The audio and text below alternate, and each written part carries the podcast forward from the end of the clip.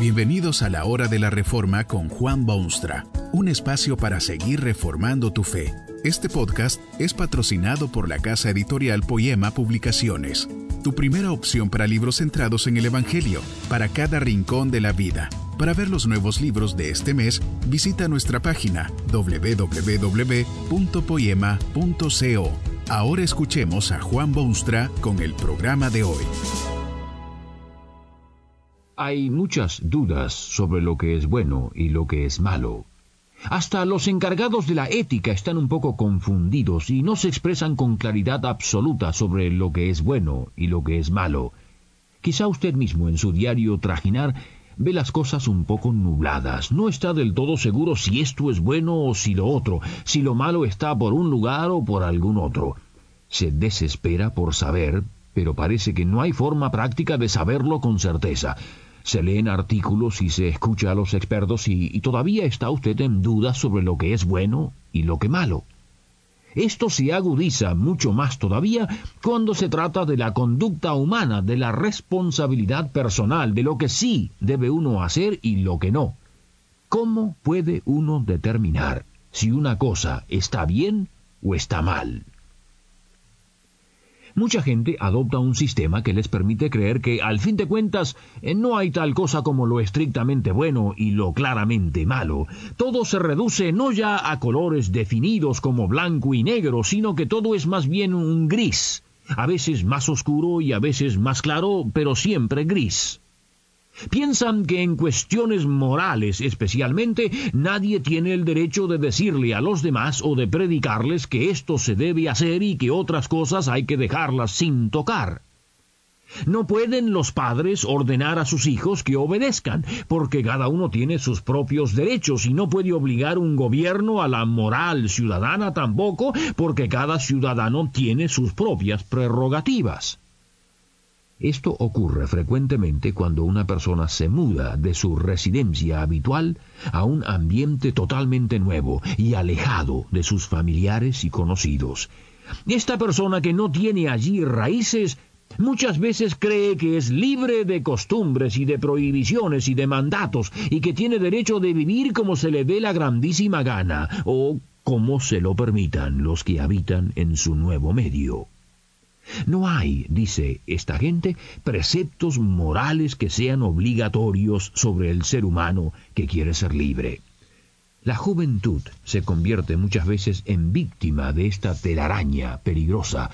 Distintas voces les dan orden y mando, distintas fuerzas susurran a sus oídos, distintas invitaciones y tentaciones llegan a sus almas. No saben qué es lo bueno y qué es lo malo.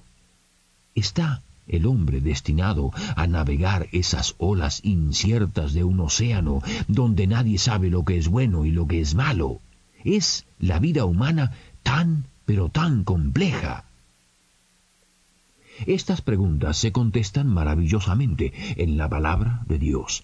Por supuesto que no necesita usted navegar sobre las olas como si fuese una cáscara de nuez abandonada sobre las aguas del mar. El mundo no es una gran interrogación, sino el lugar donde el Creador se ha dado a conocer a sí mismo y ha hecho saber a sus criaturas exactamente lo que es bueno y lo que es malo.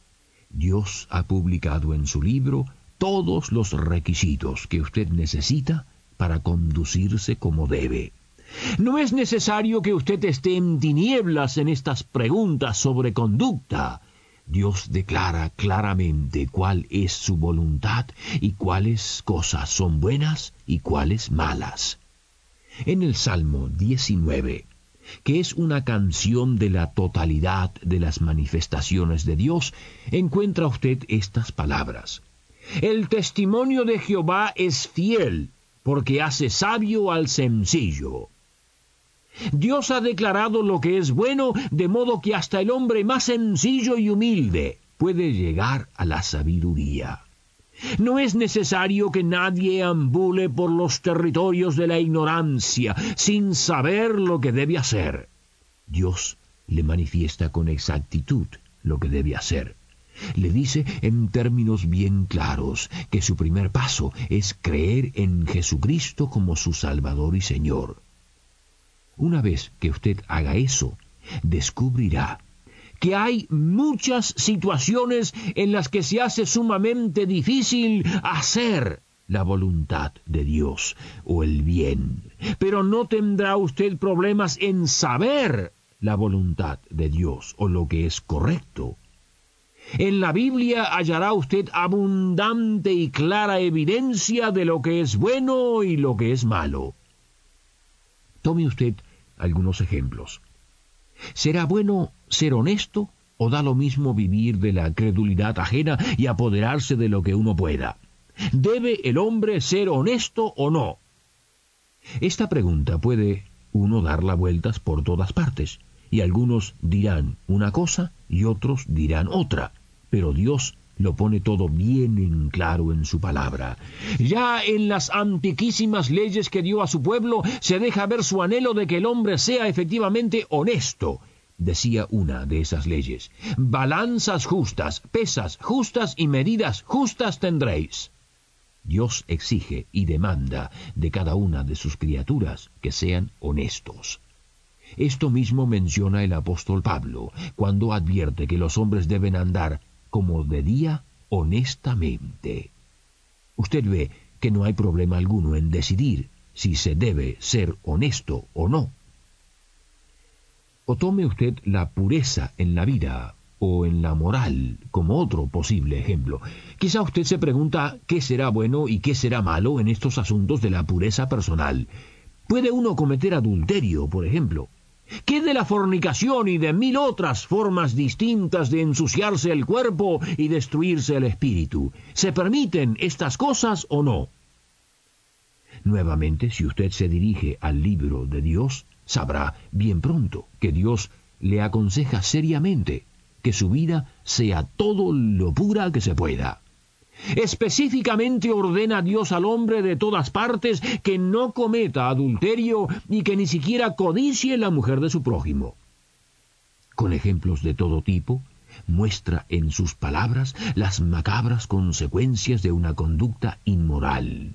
Tanto en los tiempos antiguos como en los nuevos, Dios obviamente aconseja a los hombres que mantengan sus vidas limpias de suciedad moral y libres de actos puramente carnales.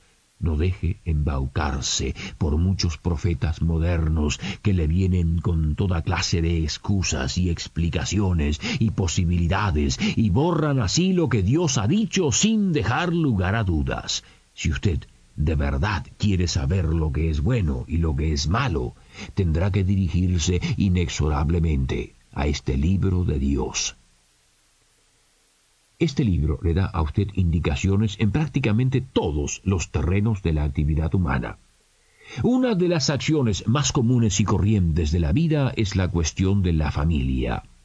¿Qué es una familia? ¿Y cómo deben comportarse todos y cada uno de los miembros de la familia? Tal vez usted cree que es el padre o el jefe de la familia quien determina lo que ha de hacer quién, cuándo y cómo y por qué. O cree que las costumbres son las que deciden lo que se hace en cosas de familia. Lo bueno y lo malo con respecto a la familia puede hallarlo usted en este libro de Dios, porque Dios creó la familia, y porque Dios ama la familia, y porque Dios quiere redimir la familia. En ese libro de Dios hallará usted los particulares del deber de cada miembro de la familia, lo bueno y lo malo. Se dará cuenta que a los hijos hay que amarlos, y se dará cuenta que el amor a su esposa es como el amor de uno mismo, y verá que la esposa tiene que cuidar y respetar a su marido, y muchas otras cosas de ese mismo tenor. Allí encontrará usted lo bueno y lo malo de la vida familiar o extiéndase usted a niveles ya de mayor alcance. ¿Qué responsabilidad tiene usted, por ejemplo, con respecto al resto del mundo, con el resto de la humanidad? ¿Puede usted sentirse totalmente independiente del resto de la gente o tiene algún deber que cumplir para con ellos? Dios dice en su palabra que usted debe amar al prójimo. Sí, señor, amar al prójimo, a ese ser innoble que lo maltrató, a ese ser miserable que solo ha mendigado durante los cuarenta años que ha estado en la tierra, a ese hijo rebelde que amenaza con huirse de su lugar. Usted tiene que ayudar a los pobres y necesitados, esa gente humilde que no poseen lo más elemental para la vida normal y corriente, esos enfermos de nacimiento que nada pueden hacer por mejorar su estándar de vida. Todo esto y muchas otras cosas semejantes son cosa buena, y lo contrario de todo ello es cosa mala, porque el Creador del universo claramente lo dice en su libro. Hay un gran consuelo en saber que se puede saber lo que es bueno y lo que es malo. Usted puede acudir a la palabra de Dios y descubrir allí lo que debe hacer y lo que no. Esto no consiste en posibles alternativas, sino en la obligación moral del universo. Todo ser humano debe ser honesto y todo ser humano debe mantenerse puro y todo ser humano debe respetar los vínculos de la familia y todo ser humano debe amar a su prójimo y todo ser humano debe socorrer a los pobres. El libro de Dios no lo deja a usted en dudas. Le dice categóricamente lo bueno y lo malo. Que este mensaje nos ayude en el proceso de reforma continua según la palabra de Dios. Si quieres profundizar en la exposición bíblica, puedes buscar más recursos en www.poema.co. Allí encontrarás libros que te ayuden a entender la palabra de Dios y aplicarla a tu vida. Poema, el Evangelio para cada rincón de la vida. Nos vemos en el próximo episodio de La Hora de la Reforma con Juan Bonstra.